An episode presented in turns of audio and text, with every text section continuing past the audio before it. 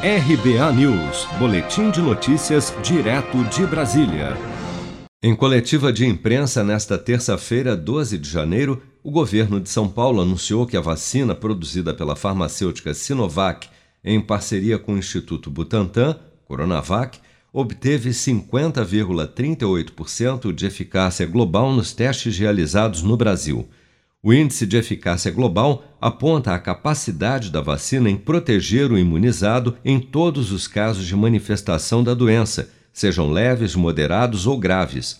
Ao todo, os testes contaram com 9.252 voluntários, todos profissionais da saúde, e os dados apontam que a Coronavac reduz a intensidade da doença e evita internações. O diretor do Instituto Butantan, Dimas Covas, explicou que o fato dos testes terem sido realizados exclusivamente com profissionais da saúde fez com que o índice de eficácia geral fosse menor do que o apresentado anteriormente, que era de 78%. Pessoas que entram diariamente não somente em contato com o vírus, mas em contato com os pacientes de Covid, que estão no ambiente naturalmente já com alta carga viral circulando. E por que, que escolhemos essa população?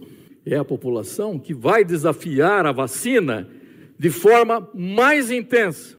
O índice de eficácia de 78% da Coronavac, divulgado na última semana, referia-se a um recorte do estudo que incluiu apenas o grupo de voluntários que manifestaram casos leves de Covid-19, mas com necessidade de atendimento médico isso significa dizer que o imunizante tem eficácia de 78% em evitar que uma pessoa contaminada com o coronavírus manifeste sintomas mais graves da doença.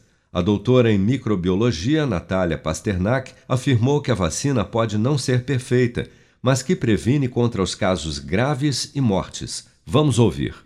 Nós temos uma vacina que é potencialmente capaz de prevenir doença doença grave e morte. E afinal das contas era tudo isso que a gente queria desde o começo. A gente nunca falou no começo da pandemia, eu quero a vacina perfeita. A gente falou, eu quero uma vacina que nos permita sair dessa situação pandêmica. No último dia 8 de janeiro, o governo de São Paulo entregou à Anvisa a documentação em que solicita a autorização de uso em caráter emergencial da vacina Coronavac a Agência de Vigilância Sanitária Brasileira tem um prazo de 10 dias para responder o pedido do governo paulista.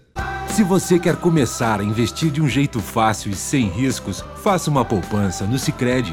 As pequenas economias do seu dia a dia vão se transformar na segurança do presente e do futuro. Separe um valor todos os meses e invista em você.